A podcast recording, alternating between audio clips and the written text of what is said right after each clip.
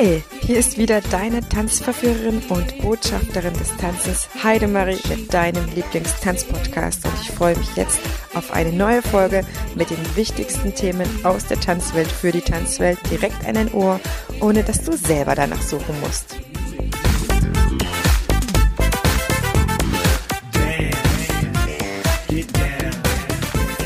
Wie ich dir versprochen habe, kommen jetzt einige Themen zum Tanzschul führen.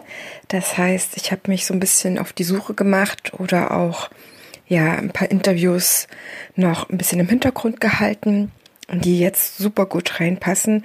Denn du weißt ja, ich beschäftige mich selber sehr, wie ich das schon in der letzten Folge am Anfang so dir erzählt habe, mit dem ganzen Tanzschul in Unternehmer werden, Inhaber sein, was gehört dazu und bin auch immer wieder auf der Suche nach Menschen, die mir dort vielleicht Anregungen geben können oder wo ich auch wirklich ja große große Vorteile davon ziehe. Und äh, auch wenn das jetzt so ein bisschen äh, den einen oder anderen stört, danke, danke, danke immer wieder fürs Feedback, dass ich äh, so einige Folgen jetzt mit ATTV-Tanzlehrern gemacht habe. Ich glaube, da kann sich jemand, der nicht aus dem ATTV kommt, äh, tatsächlich ein bisschen zurückgesetzt fühlen. Ähm, Nichtsdestotrotz habe ich einfach auf dem Intako diesen Jahres einfach unfassbar viele tolle Menschen kennengelernt und Tanzschaffende. Und einer davon war allerdings nicht Tanzlehrer, der Oliver Schumacher, der dort einen Vortrag hatte und zwar zweiteilig über Tanzschuhmarketing. Und dieser Vortrag war unfassbar gut gut besucht. Er hatte eine der größten Räume. Das heißt, es gibt eine große Nachfrage an diesem Thema. Und ich selber habe ja auch, bevor ich die Tanzschule aufgemacht habe, ein Jahr lang mich umgesehen, umgehört, geschaut, getan gemacht. Und es gibt einfach keinen Online-Kurs in Deutschland, wo dir jemand zeigt, wie du erfolgreich deine Tanzschule aufmachst. Schaue ich da in andere Länder, auf der ganzen Welt gibt es da durchaus Programme. Da musst du nicht viel suchen, da findest du die. Ansonsten gebe ich dir gerne noch ein paar Tipps weiter. Ähm, ja, in, indem man das erfährt. Natürlich ist das da nicht alles eins zu eins auf Deutschland umzumünzen, aber wer klug ist, der schafft das dennoch. Und das ist einfach wichtig, um Sachen die andere schon herausgefunden haben, zu nutzen. Und sicherlich gibt es dann in bestimmten Kreisen auch welche, die sich gegenseitig die Tipps weitergeben. Aber für jemand, der für Null auf anfängt oder vielleicht auch etwas übernommen hat, was nicht gut läuft, der ist einfach darauf angewiesen, dass so ein paar Sachen einfach nicht allzu schwer zugänglich sind oder man einfach ein paar Tipps bekommt. Und Oliver hat mich deswegen beeindruckt, weil er einfach ein, ähm, ja, Speaker und Vortragsredner und Referent ist, der erstens auf seinem YouTube-Kanal unfassbar viele Tipps schon so raushaut. Das heißt, du musst Oliver erstmal gar nicht persönlich irgendwo kennengelernt haben. Zweitens hat er schon viel geschrieben. Ich habe sein Buch, was wir in dem Interview erwähnen, ähm, jetzt mir selber geholt und durchgelesen und bin wirklich sehr, sehr, sehr beeindruckt und es ist sehr, sehr hilfreich für mich. Das heißt, boah, endlich mal auch so ein bisschen was, was ich schnell zur Hand bekomme, wo ich vielleicht mich nicht groß austauschen muss, wo ich meiner wenigen Zeit, die mir neben der Tanzschule noch übrig bleibt und neben dem Podcast, der zugegebenermaßen bald wahrscheinlich ein separater Job für mich werden könnte, ähm, was ich nicht tun werde, aber du weißt, was ich meine. Ähm, ja, einfach solches, solches Wissen auch äh, schnell verfügbar ist und auch auf dem Punkt ist. Und mal davon abgesehen, dass ich sehr, sehr beeindruckt von Oliver war, war er, nachdem wir äh, persönlichen Kontakt noch im Nachhinein hatten, sofort bereit, mir ein Interview zu geben, auch äh, nicht bezahlt oder irgendwas. Er ist zu mir nach Düsseldorf gekommen und er fährt ja wirklich auch zwei Stunden und ein sehr, sehr angenehmer Mensch, sehr angenehmer Mann. Er weiß so viel und er kann dieses Thema Marketing sehr, sehr, sehr toll auf die Dienstleistungsbranche übertragen. Und das, was mir halt schon ähm, zum Kongress sehr gut gefallen hat und auch im Interview wieder, dass er das so gut auf die Tanzwelt adaptieren kann. Klar sagt er manchmal so Seminar, wo wir vielleicht Tanzkurs sagen würden, aber er kann das sehr, sehr gut adaptieren. Und ich glaube, ähm, dass er eine große Bereicherung, weiß was ich, in einem Coaching oder Training für jemanden sein könnte, der mit einer Tanzschule gerade wirklich sehr, sehr, sehr schleppend vorankommt oder da auch Hilfe sucht, dann vielleicht nochmal ins Einzeltraining zu gehen. Mal davon abgesehen, eine Bereicherung, wenn ihr ihn ins Team holt, da vielleicht nochmal ähm, ja, ein Teamcoaching draus zu machen, das kann ich mir wirklich vorstellen. Und das ist keine bezahlte Werbung. Also wirklich, ich bin von ihm überzeugt. Und nächstes Jahr ist er wieder zum Kongress, zum Intaco-Kongress in Düsseldorf. Das heißt, da kann man, wenn man ihn verpasst hat, nochmal hören. Er wird da sicherlich auch neue Themen für uns parat haben. Das heißt, er hat sich wirklich auf die Tanzszene eingelassen und ähm, mir sind da eigentlich kaum Menschen in Deutschland bekannt, die das wirklich auch so gerne machen. Deswegen kann ich dir jetzt dieses Interview einfach nur empfehlen. Ich habe mir auch vorgenommen, die Anregung alle aufzunehmen. Das heißt, vor jedem Gespräch kurz zusammenzufassen, was ist das für ein Mensch, warum habe ich den ausgerechnet in Podcast geholt, warum ist der für mich so wichtig, aber auch für dich. Und ich muss auch noch mal sagen, der Podcast an sich ist ja für mich ein Podcast, der aus unserer aller Tanzwelten ein Tanzuniversum macht. Und dazu gehören ganz verschiedenste Themen. Und wenn du vielleicht jetzt eine Zuhörerin, ein Zuhörer bist, der sagt oder die sagt, ja, also ich pick mir da immer so meine Sachen raus, kann ich dich einfach extrem motivieren, ermutigen, Hör dir alle Sachen an. Ich weiß, dass zweimal die Woche vielleicht, wenn du nicht allzu viel unterwegs bist, auch ein bisschen viel ist, aber hör dir alles super gerne an. Jetzt ist Sommer. Wir haben wirklich auch weniger Tanzunterricht zu machen oder weniger Training, wenn es wenn es heiß ist. Was willst du da noch anderes machen, außer ein kaltes Bier trinken? Ein kaltes, alkoholfreies am besten. Ähm, und dann einfach mal ein bisschen Gedanken rieseln lassen.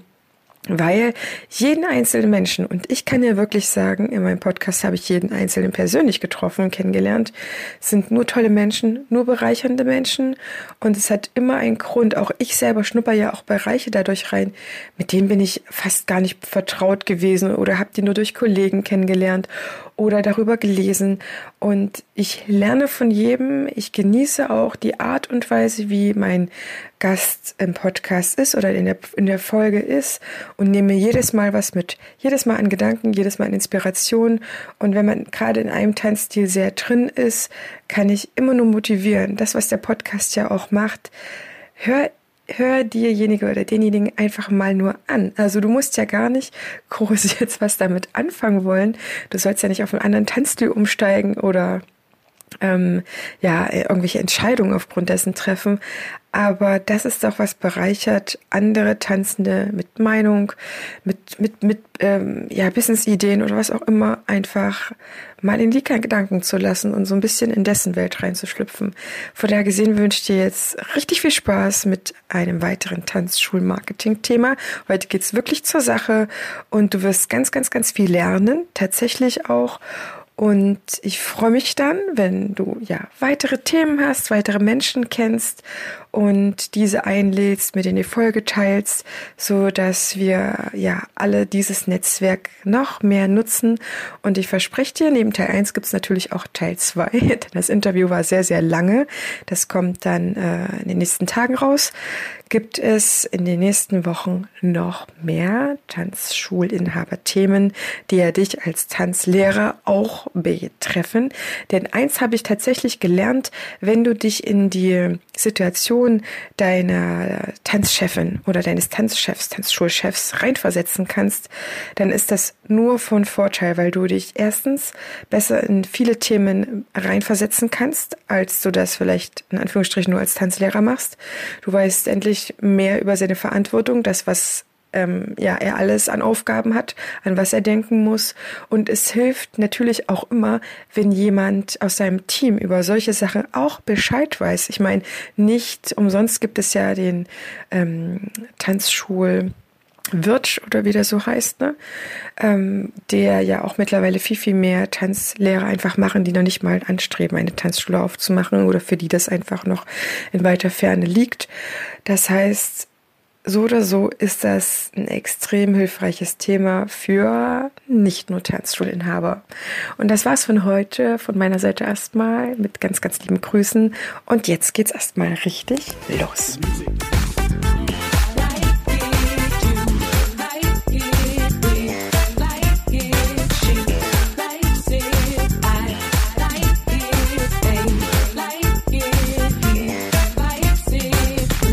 Der heutigen Folge geht es ums Tanzschulenmarketing und dazu habe ich einen großartigen Experten mir eingeladen. Das ist Oliver Schumacher. Der ist Verkaufstrainer, Speaker und erfolgreicher sechsfacher Buchautor aus Lingen bei Osnabrück. Und ich begrüße dich erstmal sehr herzlich, Oliver, denn du hast den Weg auf dich genommen, hier nach Düsseldorf zu kommen. Wir sitzen heute in meinem kleinen neuen Büro und ich bin total happy, dass du gekommen bist. Nachdem ich deinen Vortrag auf dem Entaku dieses Jahr gehört habe, war ich hin und weg und äh, bin total happy, dass du hergekommen bist. Danke, liebe Heidemarie. Hallo, liebe Zuhörer. Ja, ich bin tatsächlich hier und freue mich auf die Fragen, die mir jetzt gestellt werden. Das heißt, wenn du den Vortrag gehört hast, wird dir vielleicht einiges bekannt vorkommen, aber nicht nur. Wir werden das ganze Thema auch erweitern und vielleicht auch so ein bisschen eine Essenz daraus ziehen. Es wird auf jeden Fall ausschließlich darum gehen, wie ich meine Tanzschule, meine Tanzkurse, wenn du vielleicht nur Tanzkurse hast, auf jeden Fall besser vermarkten kannst, denn es ist einfach so, wir sind auch Verkäufer. Oliver, wenn wir Verkäufer werden wollen, weil viele Tanzlehrer sind es vielleicht noch nicht und müssen es werden, was sind so die ersten Hürden, die ich nehmen muss? Ich denke, eine der größten Hürde ist, dass an sich der Begriff Verkäufer schon sehr negativ besetzt ist. Also wenn wir jetzt hier durch die Fußgängerzone gehen würden von Geresheim und sprechen wildfremde Menschen an, hallo Sie, was fällt Ihnen ein zum Thema Verkäufer? Oder hallo Sie, was fällt Ihnen ein zum Thema Verkäuferin?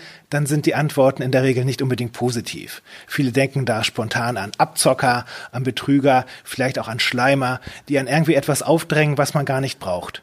Und gerade das seid ihr ja als Tanzlehrer gar nicht sondern ihr seid ja vielmehr Dienstleister, die Menschen helfen, ja, mehr Spaß, mehr Sicherheit und einfach auch mehr Freude im Alltag zu haben.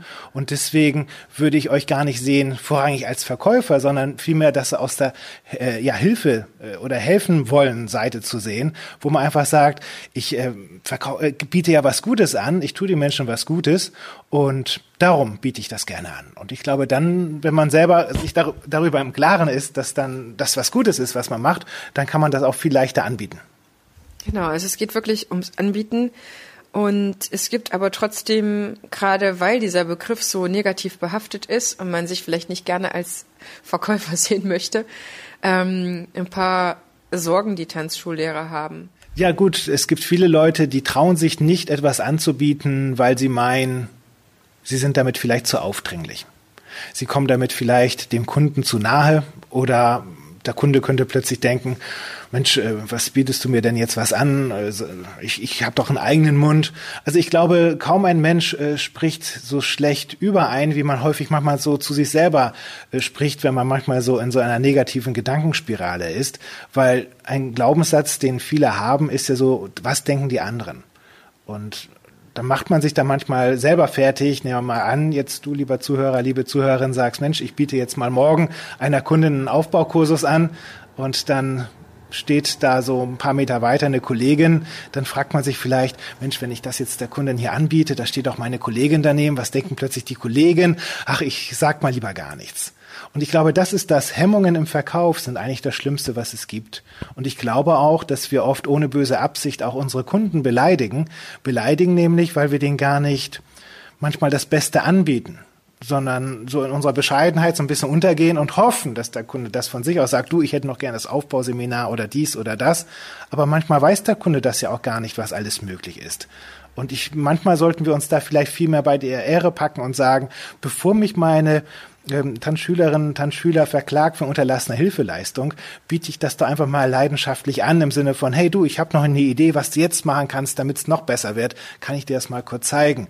Oder du, viele, die hier zu, das Seminar machen, die machen dann auch XY dazu, weil Punkt, Punkt, Punkt, das wird dann schöner, besser. Was hältst du davon, wenn du das auch machst? Ich nenne das mal ein bisschen soft Kaufeinladungen aussprechen. Und wenn dann der äh, Kunde, der Gast, der Teilnehmer sagt, nee, du, das will ich nicht, dann ist das eben so. Dann habt ihr es ja wenigstens versucht. Aber zu hoffen, dass der Kunde sich die ganzen Broschüren durchliest und sagt, oh ja, da war ja noch das und das, erzähl doch mal, das ist eher unwahrscheinlich. Das heißt, wir müssen den Tanz senden oder den Tanzschüler ja nicht nur in dem Sinne helfen, ihnen guten Tanzunterricht zu bieten, sondern auch das Richtige. Und wir haben, unsere Tanzkurse sind auch Produkte. das richtige Produkt zu finden und im besten Falle so lang wie möglich bei uns zu bleiben. Natürlich ist es immer am schönsten, dass ein Tanzschüler als Kind kommt und dann alle Altersgruppen und für immer bei uns bleibt, bis er erwachsen ist. Aber das ist ja nicht so. Es ist trotzdem ein Kommen und Gehen. Wie an jeder Tanzschule melden sich die Schüler an, bleiben mehrere Jahre, irgendwann melden sie sich wieder ab. Weil das einfach zum Leben oder man zieht um so in dieser Weise äh, dazugehört oder man intensiviert das, geht nochmal in den äh, Tanzsportverband, Unurverbund und dann äh, ändern sich die Lebenssituationen. Und ich sehe das genauso. Aber ich habe auch lange gebraucht, dass ich dem Tanzenden beratend zur Seite stehe. Das ist so das, wo ich mich eigentlich mittlerweile sehe. Und ich habe auch schon viele gehabt, die sauer waren, dass ich das nicht gesagt habe. Und deswegen ist für mich der Vordergrund ähm, die Bedürfnisse meiner, ja, vielleicht auch Kunden, kennenzulernen, was brauchen die, womit kann ich die am besten informieren, womit können die am besten am meisten anfangen. Und klar, ich schreibe auch ein Newsletter und ich habe auch wunderschöne bunte Plakate an meiner Tanzschule. Und trotzdem erreiche ich manchmal für weitere Tanzkurse oder Tanzangebote nicht meine eigenen Schüler weil ich muss die direkt ansprechen. Mhm. Nun habe ich eine kleine Tanzschule, das geht noch einfach, aber wie mache ich das als jemand, der vielleicht 600, 800, 1000 Schüler hat?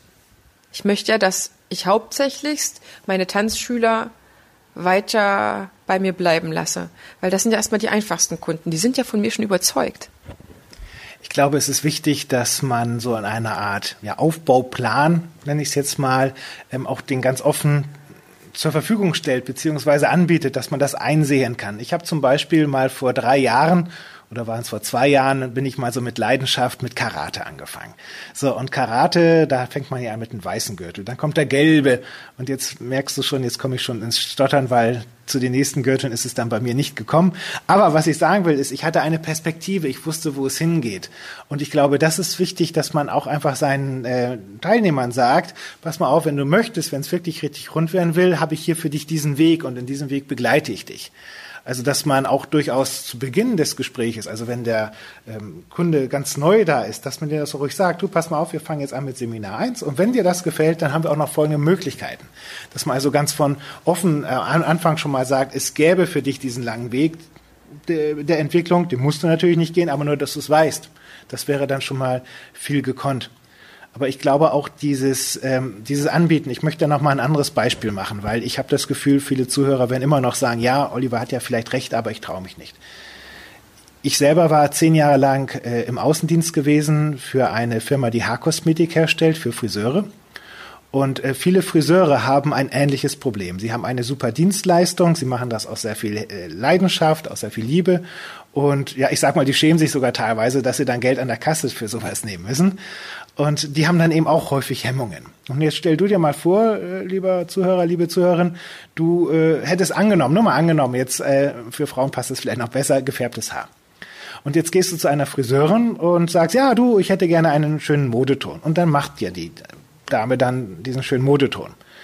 Und nach vier, fünf Wochen merkst du irgendwie, Mensch, diese Haarfarbe, die hält ja gar nicht mehr so schön. Die ist ja schon richtig ausgewaschen. Und dann gehst du jetzt zurück zur Friseurin und sagst, Mensch, du, meine schöne Farbe, die ist ja viel zu schnell rausgegangen. Was würdest du denken, wenn dann die Friseurin sagt, ja, weißt du, ich habe ja auch noch für 20 Euro ein Shampoo, aber das wollte ich dir ja nicht anbieten, weil ich dachte, du hast nicht so viel Geld. Dann würdest du dich da auch verarscht fühlen. Aber das ist eigentlich dieses Problem, dass eben beispielsweise auch viele Friseure sagen, eigentlich habe ich super geile Produkte wie ein geiles Gel, das auch hält, wenn es regnet, oder wie ein tolles Farbshampoo, damit das Rot nicht so schnell ausblutet. Aber auch die stellen sich immer wieder selber ein Bein und trauen sich das nicht zu sagen, statt einfach zu sagen, liebe Kundin, du hast ja hier eine schöne Haarfarbe bekommen, kann ich dir nochmal ähm, für 20 Euro eine Idee mitgeben, was du machen kannst, damit die Haarfarbe noch länger hält. Natürlich werden da nicht alle zehn Kundinnen, denen man das da anbietet, vor Begeisterung in die Hände klatschen. Aber von diesen zehn werden vielleicht acht Leute sagen, ja, was hast du denn? Und dann werden es vielleicht fünf kaufen.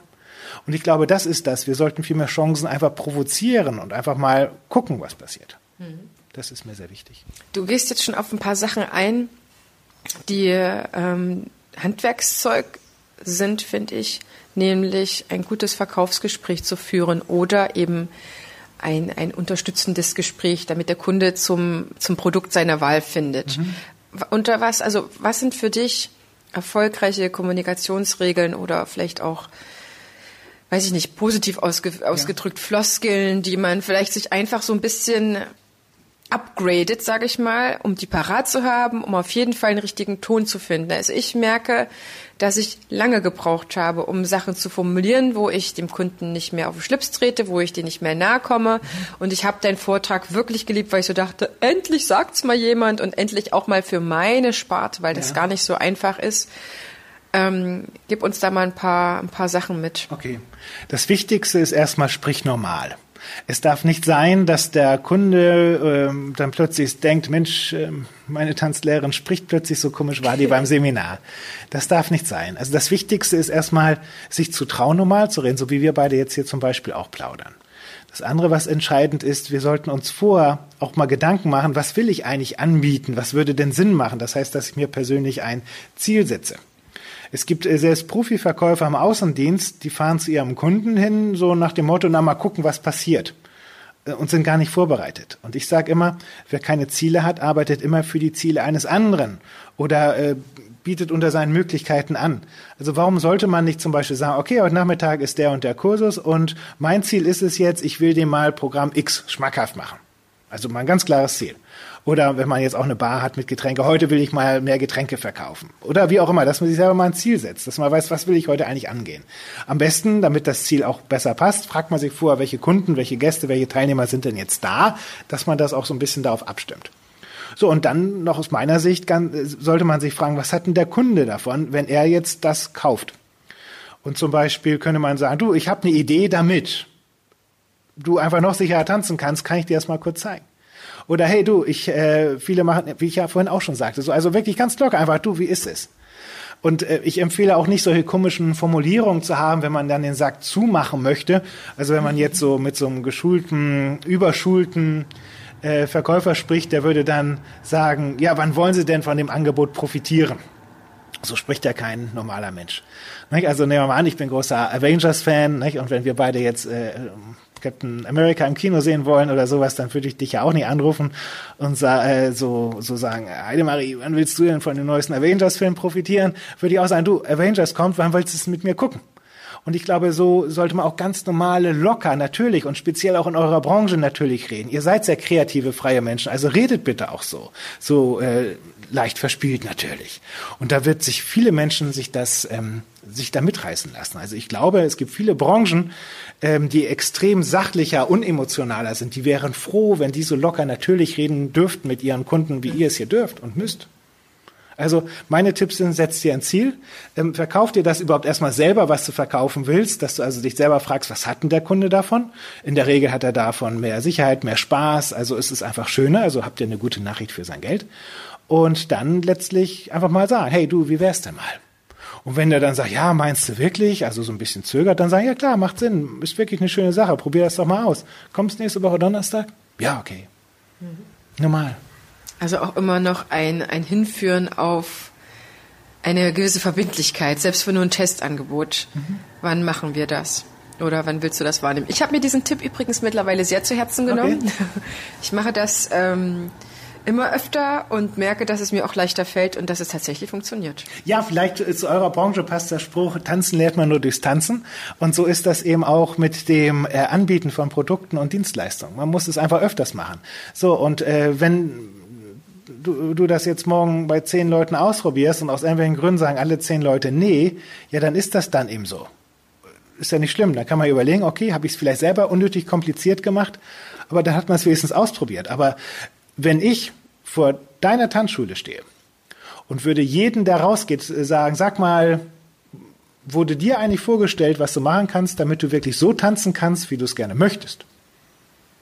Und der sagt dann, naja, wenn du mich jetzt so fragst, äh, eigentlich nicht. Ich finde, dann haben wir als Tanzlehrer ein Problem. Mhm. Ich glaube, da, das ist so. Wir sollten uns selber bei der Ehre packen und sagen, nein, also ich biete es jetzt einfach mal an und wenn er dann sagt nein, okay, dann ist es so. Aber einfach zu sagen, nee, ich traue mich nicht, ich lasse es sein, das ist doof. Also ich gehe sogar noch einen Schritt weiter. Wir müssten trotzdem den Leuten immer die Entscheidung selber überlassen. Mhm. Das ist wie so, wie so dieses, dieses Paar, das er geht fremd und sagt es dann nicht nach dem Motto, ja, ich mache alles kaputt, aber ich nehme auch immer jemanden die Entscheidung ab. Wenn ich das nicht sage. Das heißt, etwas anzubieten ist für mich auch immer, hier, das sind deine Entscheidungen und das sind auch wirklich deine Entscheidungen. Und da sind wir auch bei dem Punkt, ich bin nicht mein Produkt. Das heißt, der Tanzkursus, stell dir vor, du hast einen Apfel in der Hand. Das ist trotzdem ein Produkt, auch wenn es ein fantastisches und das beste Produkt überhaupt ist. Ne? Äh, davon muss auch jeder überzeugt sein, der Tanzkurse anbietet. Und das ist auch der, der angestellte Tanzlehrer, nicht nur der freiberufliche und das sind wir alle, auch der Tanzschulinhaber natürlich inbegriffen, aber jeder einzelne Tanzlehrer steht im Kurs und bietet jedes Mal seinen Tanzkurs an, damit man den auch vor allen Dingen weitermacht. Ne? Jedes Mal muss das, das Produkt ja aufgefrischt werden ähm, da einfach vielleicht sich die Hemmung zu nehmen und zu sagen, ey Mensch, das ist, das ist seine Entscheidung, der kann davon profitieren und wenn es nicht äh, funktioniert für sein Leben oder was auch immer, dann hat das ja nicht mit mir nichts Persönliches zu tun. Mhm. Ich stehe zwar an meinem Tanzkurs und ja. bin auch Teil des Produktes, aber ich bin das nicht. Und das ist etwas, was mir schnell geholfen hat, es einfach ein bisschen sachlicher an der Stelle zu sehen und einladender dadurch, einladender dadurch zu sein. Ja. Okay.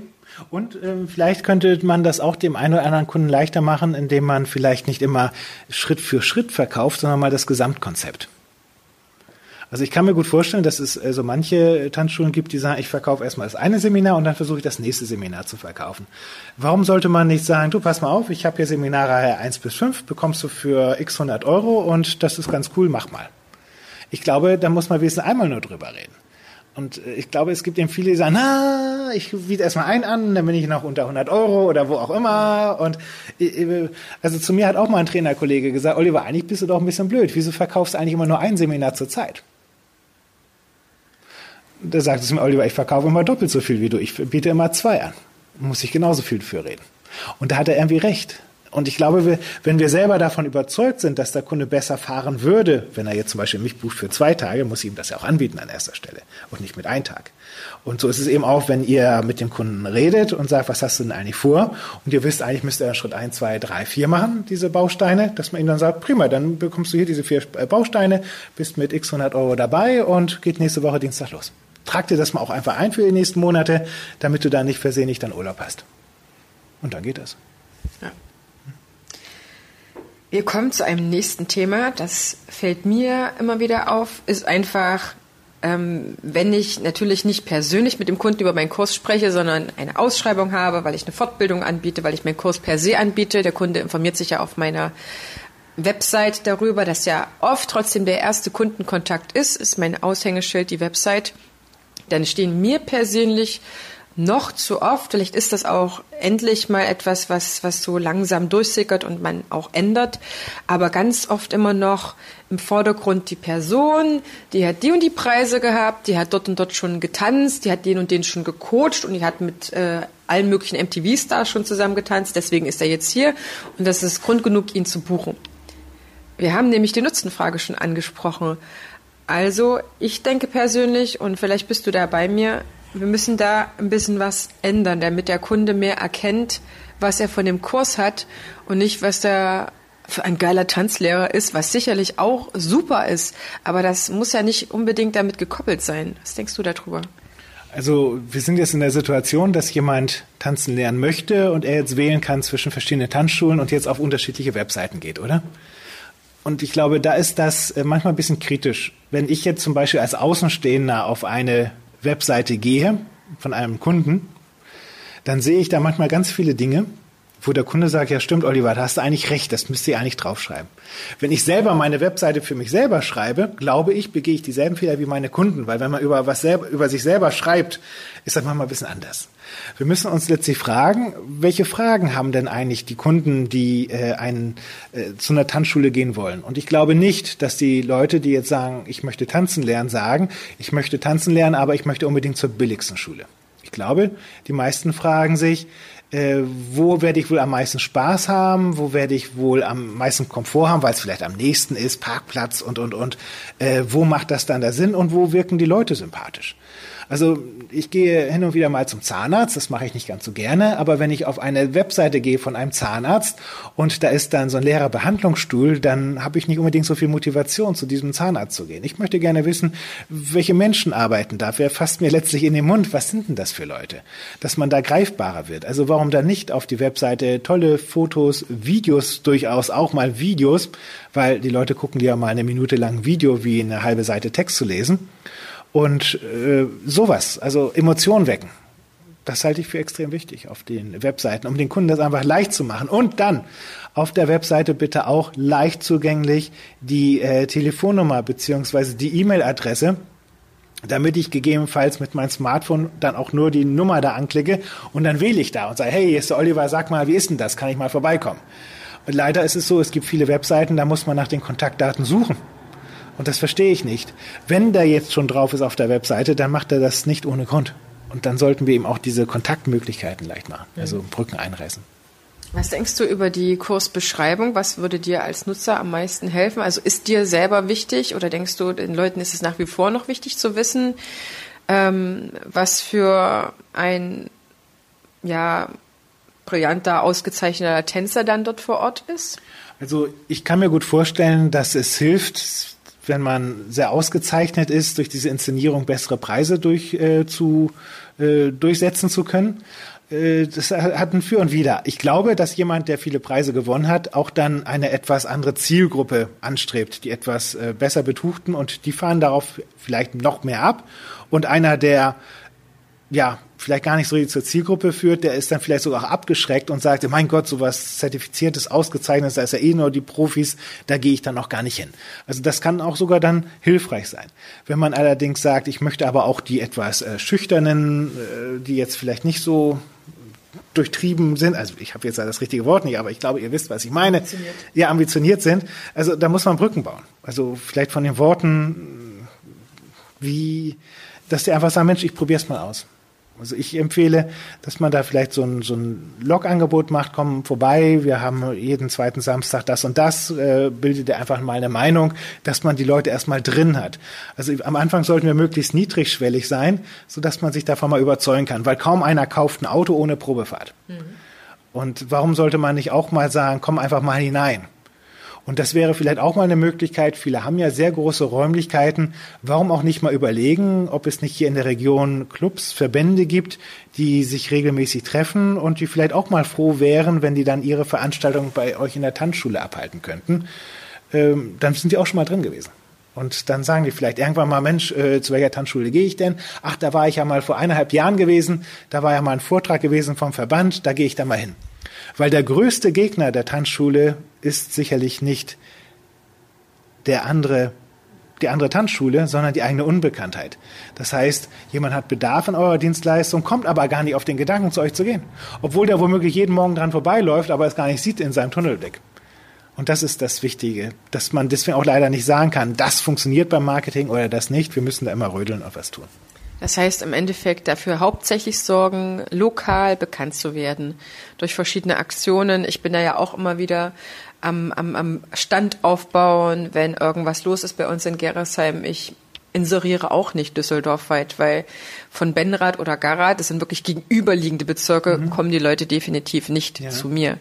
Ähm, es geht für mich auch noch um den Begriff, weil du nämlich schon damit angefangen hast, um die sogenannte Schwellenangst. Ja mir wurde mal als Tipp gegeben, ich soll doch vormittags einfach mal so ein, zwei Stunden die Tür offen halten, damit die Leute mehr reingucken können. Prinzipiell können die bei mir durch die Fenster gucken.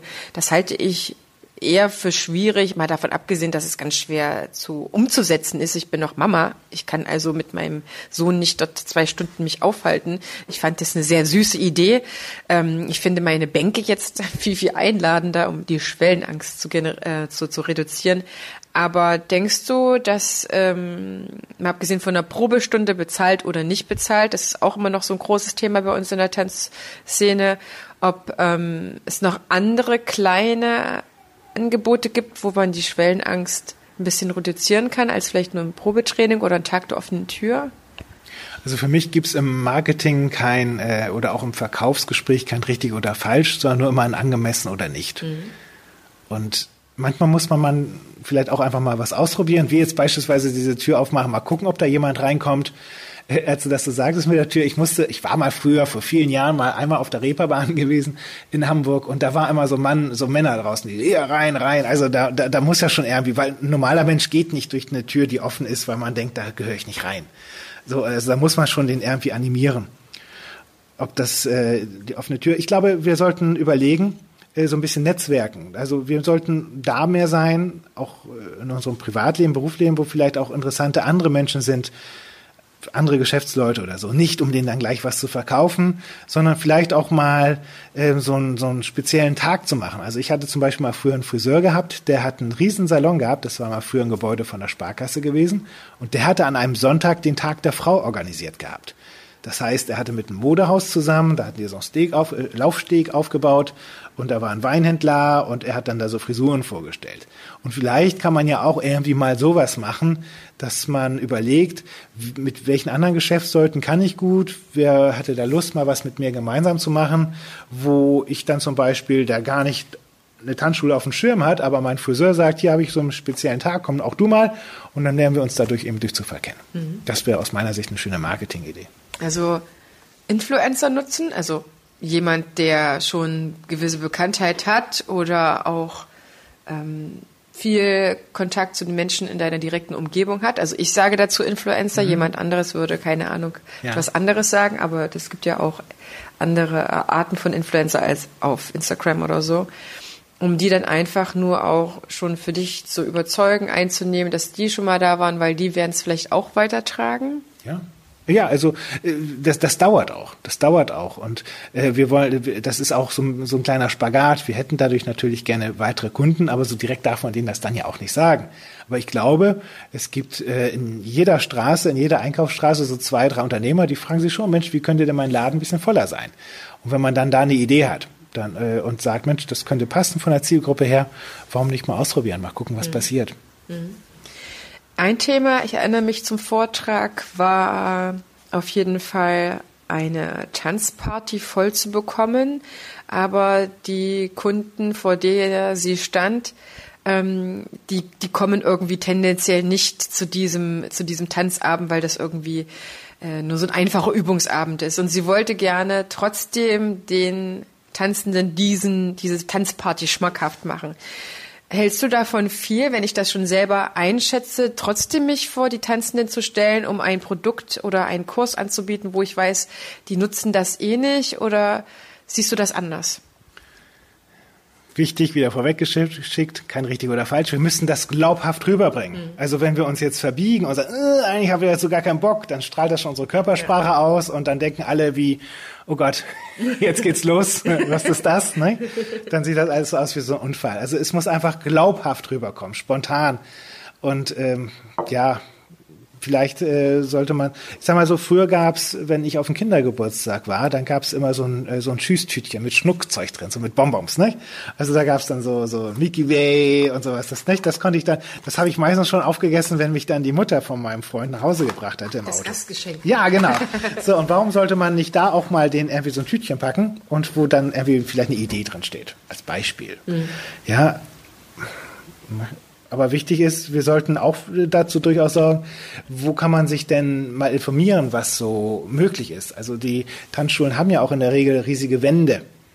Warum kann man da nicht einfach mal leicht verständlich, leicht lesbar irgendwie was erkennen, so das ist so ein Entwicklungsplan oder dann ist der nächste Termin, wo mein Angebot steht oder so. Da kann man ja auch mal so was indirekt mal anbieten. Mhm. Das wäre zum Beispiel auch die Möglichkeit. Dass die Leute so ein bisschen drüber stolpern, ohne dass man sie hingeschubst hat. Ja, genau, dass sie einfach mal so sagen. Oder dass man sagt, äh, jetzt, jetzt ist ja bald äh, ein Feiertag, Vatertag ist jetzt ja bald. Viele Leute suchen doch händeringend äh, coole Geschenke. Warum also jetzt nicht? Weihnachten kommt jetzt ja auch bald wieder. Dass man da zum Beispiel überlegt, Mensch, wie wäre es mal mit einem Tanzgutschein? Mhm. Ja, und äh, warum nicht? Tanzgutschein mal verschenken, statt vielleicht Schlips, Krawatte und ja. noch was anderes. Ist auf jeden Fall nicht so langweilig. Ja.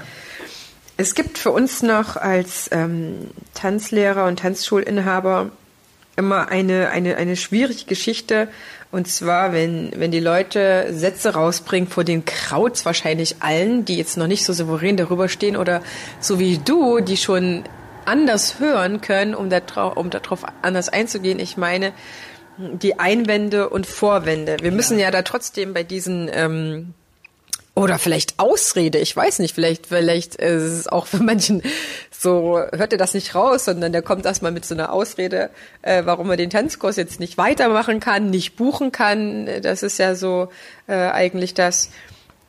Lass uns noch mal ganz kurz darüber reden, wie wir als Tanzlehrer ähm, oder Tanzschulinhaber auf sowas eingehen. Erstmal der mhm. Unterschied zwischen Einwand und einem Vorwand. Ja also ich, ich kann äh, an dem Tanzkurs nicht teilnehmen, mein, ich krieg mein Kind nicht unter oder so etwas, was man halt so viel hört. Ja. Wir hatten äh, im, im Fachvortrag ganz, ganz viele Einwände und Vorwände, die Liste war lang. Mhm. Und ähm, das ist ein ganz, ganz großer Punkt, mit dem wir lernen müssen, um zu, besser umzugehen. Also nicht nur umzugehen, das macht jeder irgendwie, aber besser umzugehen, so dass sich am besten Fall beide besser fühlen nach dem, was man gesagt hat. Ja. Das ist so, dass, ja, also worin ist der Unterschied, dass das auch ihr, liebe Zuhörer, mal versteht, dass es nicht alles gleich ist? Und wie kann ich es ja entschärfen oder irgendwie. Ja, ja genau. Ja. Also wir sind in unserem Kulturkreis in der Regel recht höflich. Wir wollen dem anderen, unseren Gegenüber nicht unbedingt verletzen. Wir machen jetzt mal kurz dieses Beispiel äh, Friseursalon, wo dir jetzt ein Produkt angeboten wird, wo du vielleicht vom Kopf her sagst, wenn, ich nehme an, ich wäre jetzt dein Friseur und biete dir jetzt ein, äh, ein Shampoo an für zu Hause und wo dein Kopf irgendwie sagt, ich glaube nicht, dass das mich weiterbringt oder das ist mir zu teuer. Das wirst du mir vielleicht gar nicht so unbedingt sagen wollen, so direkt, weil du denkst, ach, der Oliver ist ja sonst ein netter Mensch, nachher ist er dann traurig und dann hat man so eine Ausrede, ein Vorwand nämlich im Sinne von, ach du, vielleicht beim nächsten Mal, ich hab noch. Und das ist ganz äh, normal, das sollte man einfach so akzeptieren. Wir lügen auch in unserem Leben. Auch wir, auch du, lieber Zuhörer, wir sagen den allen nicht die Wahrheit, auch wenn wir uns manchmal so sehr die Wahrheit wünschen. Und deswegen erstmal die Unterscheidung. Ein Einwand ist ein echtes Kaufhindernis. Ein Vorwand ist eine diplomatische Notlüge. Man kann nicht sagen, kein Geld, ich habe kein Geld für den Tanzkursus, ist ein Einwand oder ein Vorwand. Das kann beides sein. Das heißt also, das kann sein, dass er wirklich kein Geld hat für so eine Schulung. Das kann aber auch sein, dass das einfach nur ein Vorwand ist, weil aber er im echt, im tiefen Herzen denkt, weißt du was, ich bin bei einem Seminar schon bei dir gewesen, an sich kann ich jetzt immer noch nicht richtig tanzen, jetzt willst du mich schon zum zweiten Seminar schicken? Sehe ich gar nicht ein. Du, für sowas habe ich kein Geld mehr. Mhm. Verstehst? Also, ne, ich meine, ich, ich käme dir jetzt auch als Beispiel jetzt sehr nahe, wenn ich jetzt zu dir sage, weißt du was, ich glaube nicht, dass du mich überhaupt noch weiterentwickeln kannst, weil im Moment bin ich gar nicht zufrieden kann ja durchaus sein, dass ein Kunde das so sieht. Ja. Und äh, das sagt ja nicht jeder. Und dann sagt man vielleicht so, ja, muss ich noch überlegen, muss ja mit meinem Mann sprechen oder weiß nicht, mein Papagei hat jetzt Spliss, weiß auch nicht, was ich jetzt, also die verschiedensten Ausreden. Also deswegen, man muss das erstmal so akzeptieren oder hinnehmen, dass es das gibt. Einwände, also echte Kaufhindernisse, Vorwände, Notlügen, diplomatische Notlügen. Dann äh, denke ich, sollten wir darin keinen Angriff sehen, wenn jemand was sagt. Also wenn jetzt zum Beispiel ich gebucht werden, äh, oder da fragt dann jemand, ja Herr Schumacher, wie viel Geld nimmst du denn dann für so einen Tag? Dann sage ich ja auch den Preis oder den sage ich eigentlich noch viel eher, bevor er mich überhaupt fragt. Und dann äh, kann das ja auch sein, dass er dann sagt, Mensch, da sind sie ja ganz schön teuer. Jetzt kann ich das interpretieren für mich persönlich und sagen, oh, ich bin ja wirklich viel zu teuer und oh ja, meine Mitbewerber sind billiger. Ich kann diesen, diese Aussage aber auch werten, erstmal, es ist eine Meinung, es ist ein Meinungsbeitrag und ich kann es werten als versteckter Wunsch. Wenn also zu mir jemand sagt, Mensch, Herr Schumacher, da nehmen Sie ja mehr Geld wie Ihre Kollegen, höre ich, beziehungsweise verstehe ich, Oliver, gib mir bitte die Sicherheit, dass es sich lohnt, dir ein bisschen mehr Geld zu geben wie deinen Kollegen. Und wenn ich so diesen versteckten Wunsch heraushöre, äh, dann kann ich damit viel souveräner und lockerer umgehen. Das heißt also, wenn ein Kunde sagt zum Beispiel, ja, das muss ich mir nochmal überlegen, höre ich, du bitte gib mir die Sicherheit, dass es sich lohnt, sich jetzt zu entscheiden. Und wenn jemand sagt, ähm, du, das, das muss ich nochmal irgendwie zu Hause klären, höre ich als äh, unendlicher Optimist, du bitte ähm, gib mir einfach da die Hilfestellung, wie ich damit selber auch klarer komme und zu Hause noch besser überzeugen kann. Also hört da einfach diesen versteckten Wunsch mehr heraus. Das heißt also auch, wenn jemand sagt, du bist ganz schön teuer, ist nicht der versteckte Wunsch, gib mir Rabatt. Nein, das ist die falsche Interpretation. Der positive versteckte Wunsch aus Anbietersicht ist, bitte gib mir die Sicherheit, dass es das Natürlichste von der Welt ist, dir deutlich mehr zu geben wie deinen Mitbewerbern. Das schon mal so grundsätzlich vom, vom Mindset her. dann ist eine sehr schöne Methode, das ist meine Lieblingsmethode, den möglichen Einwand, nehmen wir mal an das Thema Preis, was glaube ich in eurer Branche öfters eine Rolle spielt. Oder Zeit ist auch immer wieder. Ja, okay, mache ich mal kurz Beispiel Preis, ähm, dass ich äh, von mir aus als Anbieter den Preis lockerer ins Gespräch nenne, ohne dass mich mein Gegenüber fragt. Also wenn jetzt zum Beispiel ich kriege äh, öfters Anfragen, kriege ich eine E-Mail, hallo Herr Schumacher, haben Interesse an ein Training, geben Sie mir mal ein Angebot, dann rufe ich an. Dann frage ich erstmal, was willst du, was sind deine Ziele, worum geht's? Und sobald ich das weiß, nach ein paar Minuten und ich für mich entschieden habe, dem kann ich auch wirklich helfen, sage ich sinngemäß, wissen Sie, ich bin mal in einem anderen Unternehmen gewesen, da haben wir zwei Tage gemacht, da war die Investition x Euro am Tag und folgendes waren die Inhalte. Da haben wir morgens das gemacht, mittags das und abends das. Was meinen Sie, wollen wir das auch mal so machen? Vorhin, vielleicht ist es dir jetzt aufgefallen, wo ich das sage, den Preis eher zu sagen, habe ich auch beim Shampoo-Beispiel gesagt. Ich habe für x Euro ein Shampoo, damit hält das deutlich länger deine Haarfarbe. Was hältst du davon, wenn du dir das jetzt mal nimmst? Du heißt, das heißt, du verknüpfst direkt den Preis ja. mit dem, was der Kunde davon hat. Genau. Das heißt jetzt zum Beispiel, wenn es jetzt um das, die, das Tanzseminar geht, dass ich dann sinngemäß sage, Mensch, du hast jetzt Tanzkursus A gemacht, weißt du, für, äh, wenn du jetzt äh, für 140 Euro mehr empfiehlt es sich, dass du jetzt nochmal Tanzkursus B machst, da kannst du nämlich das und das auch nochmal lernen. Was meinst du, wollen wir das mal machen?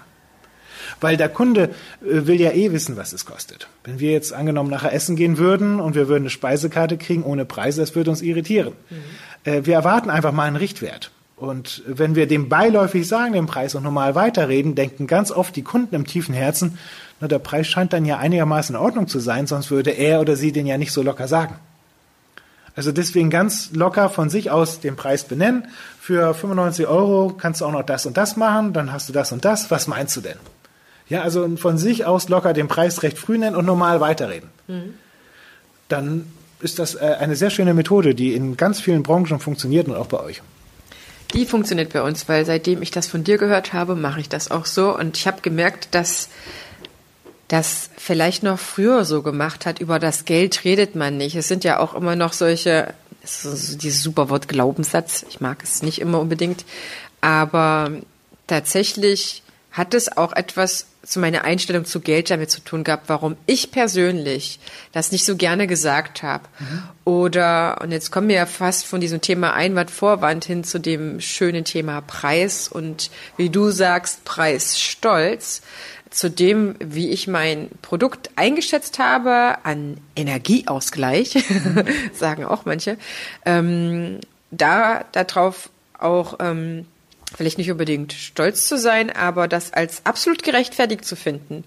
Und daran finde ich, das muss ich auch entwickeln. Das heißt, bevor ich nach außen hin zu meinem Kunden stolz sein kann, dass ich diesen Preis nehme, was auch immer für ein USP, also für diesen ähm, für diesen einzigen Grund habe, warum ich jetzt diesen Preis nehmen kann. Das ist deine ähm, Persönlichkeit. Äh, genau. Du, wenn, wenn ich dich als Tanzschüler mag, im Sinne von ich traue dir, dann mache ich das. Dann ist mir das auch scheißegal, ob das Seminar 120 oder 140 Euro kostet.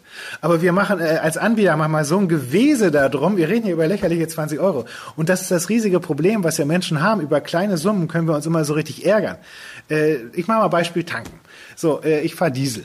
So, vorhin äh, Diesel 1,29. Oh, 1,29. Oh, 1,29. So, dann fahre ich hier 40 Kilometer weiter, bin ich hier in Geresheim, 1,22. Ich, Euphorie.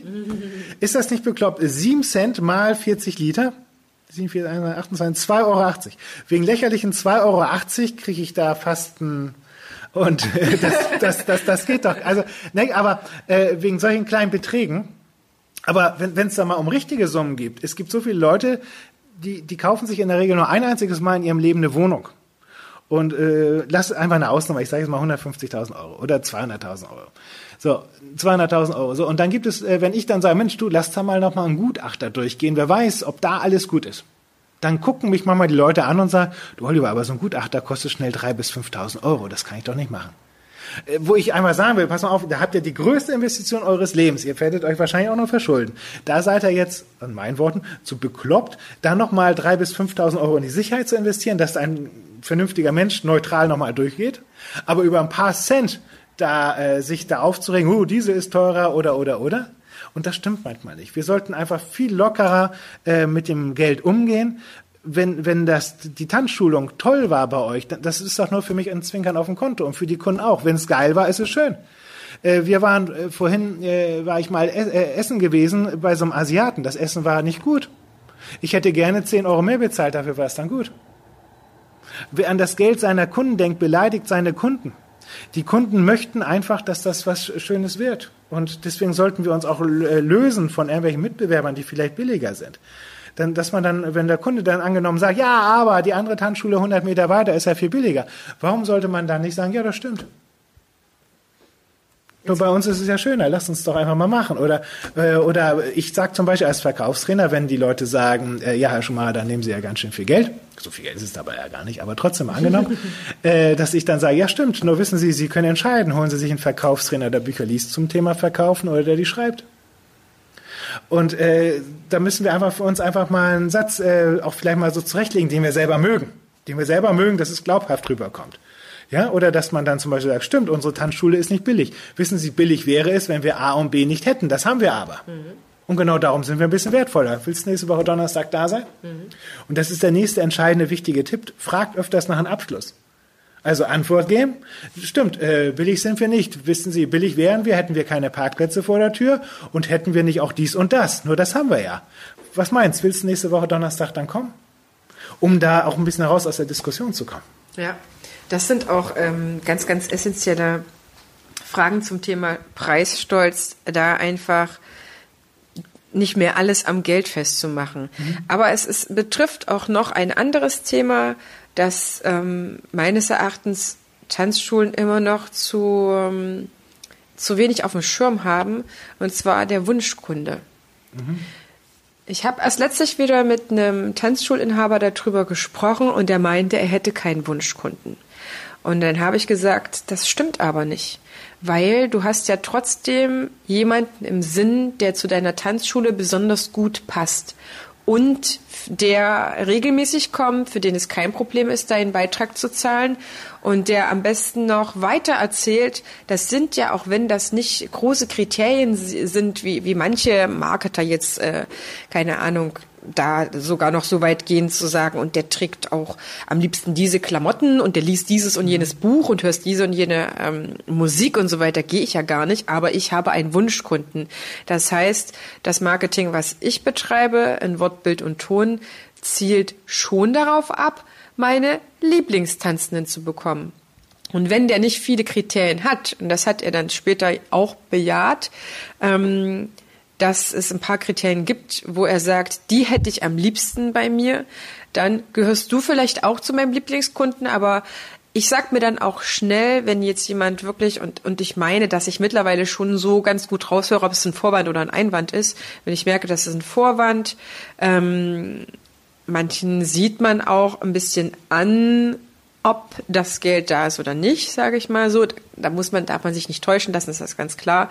Aber bei manchen mache ich mir dann gar nicht mehr so die Mühe, weil ich sage, ich, ich, ich, ähm, das, ich, ich will, ich ziehe die nicht unbedingt an. Also ich bin Botschafterin des Tanzens und von Grund auf davon überzeugt, dass jeder tanzen kann. Mhm. Ähm, und dass er das auch mit so schlechten Erfahrungen wie du, Oliver, wir müssen dann noch ein bisschen aus dem Nähkästchen plaudern. Eigentlich frage ich die Frage nämlich immer zuerst, ja. ähm, wie man ins Tanzen gekommen ist, aber heute mal ein bisschen Ausnahme dann, also ich, ich finde, man, man muss dann auch nicht an jedem festhalten und jeden überzeugen, weil, ihr Lieben, ihr habt doch auch bestimmte Kriterien und davon gehe ich auf, dass die jeder hat, jeder Blumenhändler hat das, wen man am liebsten bei sich in der Tanzschule hat. Und deswegen spreche ich mit meinem Marketing die an, die ich am liebsten bei mir hätte und lasse von denen auch los, die ich nicht so gerne bei mir hätte. Vielleicht ist das nicht immer so für, für, das, für den sofortigen Umsatz das, das, das Tollste und ähm, ich merke aber, dass ich tatsächlich lieber nur mit sechs netten Mädels, die regelmäßig kommen,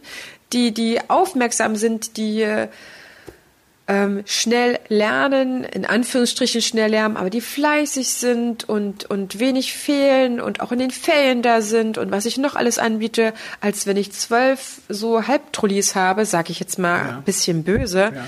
aber die rumschnattern, wo die Mama ewig braucht, bis die überwiesen hat und, und sowas. So sehe ich das mittlerweile. Ja, wir, wir müssen tatsächlich Also ich sage mal andersrum. Es gibt extrem viele Unternehmer oder Selbstständige, die sind froh, wenn überhaupt was bei denen los ist. Mhm. Muss man einfach so akzeptieren. Und es gibt auch extrem viele Leute, die haben sich selber noch nie über dieses Thema Wunschkunde, Zielkunde, wie auch immer Gedanken gemacht. Die sagen sich, ja gut, ich habe jetzt hier ein, äh, jetzt machen wir es wieder auf eure Branche, ich habe jetzt hier eine Tanzschule, habe ich übernommen und da ist eben diese Frequenz und die sind jetzt eben da.